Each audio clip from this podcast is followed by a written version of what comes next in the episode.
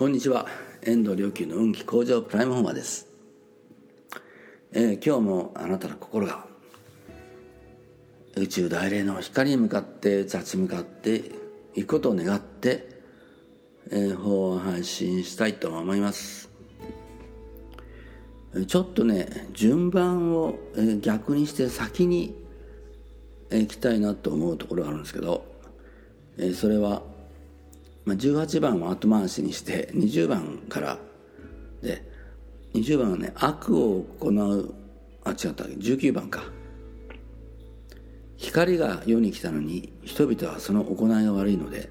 光よりも闇の方を好んだ。それがもう裁きになっている。悪を行う者は皆光を憎みその行いが明るみに出されるのを恐れて光の方に来ないからである。しかし真理を行う者は光の方に来る。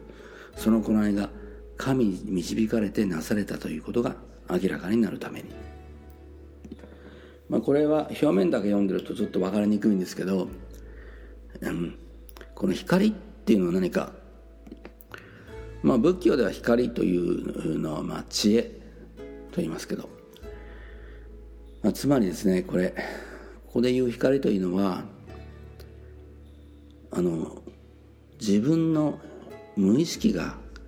明らかになる知恵のことですね。で自分の無意識が明らかになるなっていくっていうのはどういう時かっていうとやっぱりこうあの修行していくとねあのどうしても自分の無意識が簡単に明らかになっていきますけどね、うん、例えばあの他者の他の人の幸せを願うっていう気持ちを持ってあその祈りの中に集中しようとすれば真逆の心が自分の心の中に、まあ、明るみに出るということがあります。うん、あの人は相対的な、うん、存在ですので心の心理的な面においても、え、ですからあの人の幸せを願うという気持ちになればなるほど幸福になるんですけど、そうなろうとすると真逆の心をその相対の真逆の心があって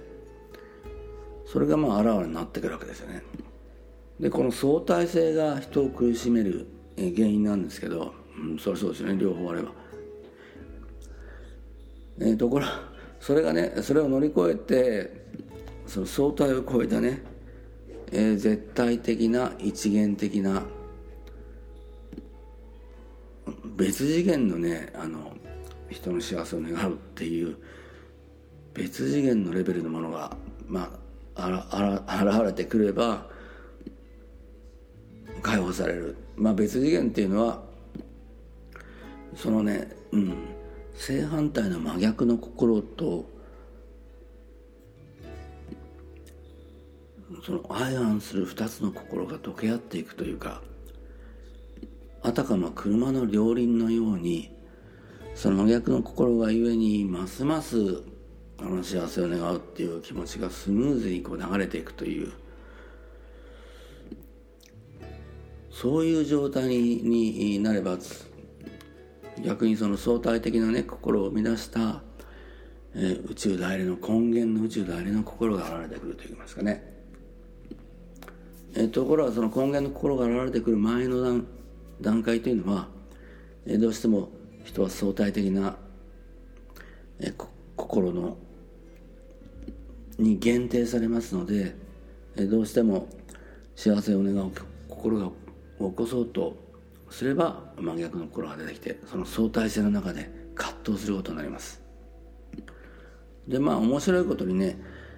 えー、カウンセリングという、まあ、心理療法をやっていくとやっていって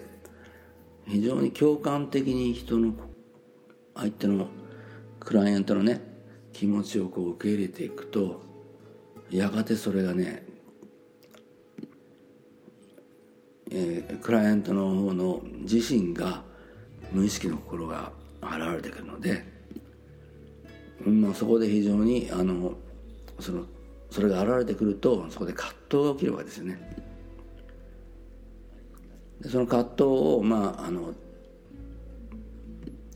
カウンセラー治療者の方に向けてネガティブな投影をしたりとかさまざまなことが起こって最終的にそれを乗り越えていくことで心の成長が起きるというであのそれまであった精神的な葛藤や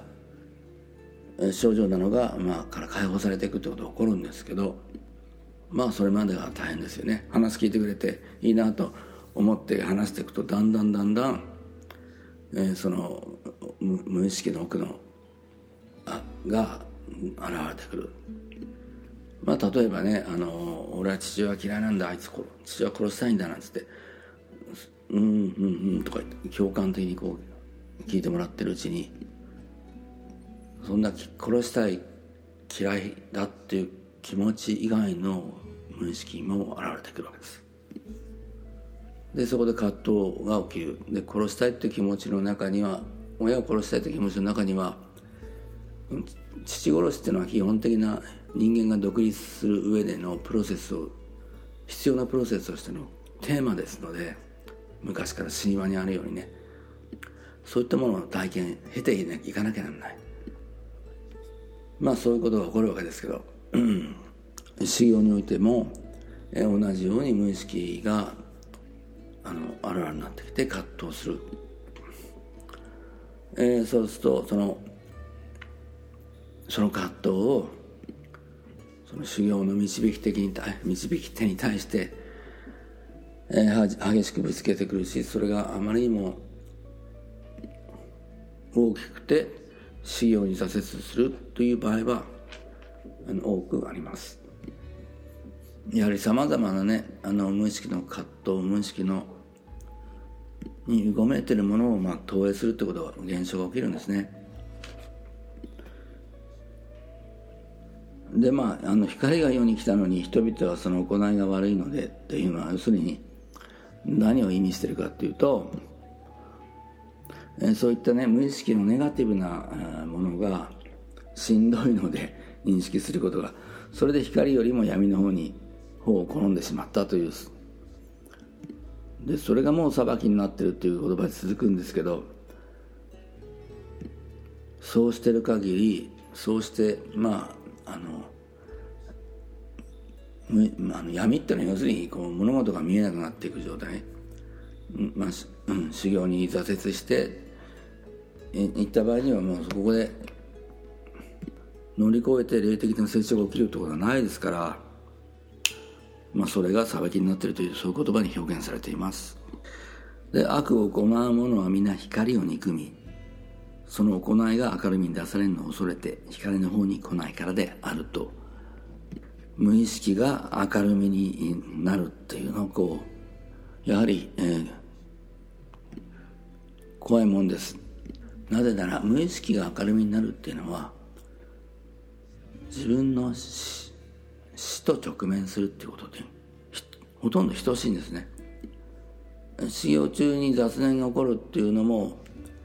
これは死を恐れてのことなんですよ実はね。なぜかというと、えー、修行によって自我が消えていきますからそれはまあ、まさに死なんですよ、えー、だからしかし真理を行う者は光の方に来る。その行いが神に導かれてなされたということが明らかになるために。っていうのはどういう意味かっていうとまあ宇宙の本質は無限工場ですからそれが真理です。もう明るみになるのが嫌だったって何だったって葛藤があったって何だっていずれはそれを全てあの乗り越えて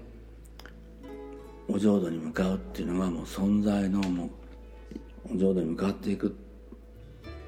これがもうあらゆる存在の基本的な道筋ですからまさに神に導かれてなされたっていうのは無限向上するのが一切の存在のまあ務めですから逃げたって何だっていつかはね引っ込んだって闇に行ったっていつかはかいつかはかな。そちらのこちらの光の方に行かなきゃならない。ということです。であの葛藤があるにせよ何にせよ光の方に向かえば向かうほど軽くなります。明るくなります、えー、暖かくなるし楽しくなります。人生の目的をそその、うん、無限向上する浄土の方に死を乗り越えて生と死を超えた瞬間ごとに豊かになっていく世界。瞬間ごとに喜びが湧いていく世界、えー、どうかあなたもそういう世界に方に向かれて、えー、瞬間ごとに心が豊かになって瞬間ごとに幸福感が増して存在の気楽もう快くてたまらないような思いの中で、生きていかれますように。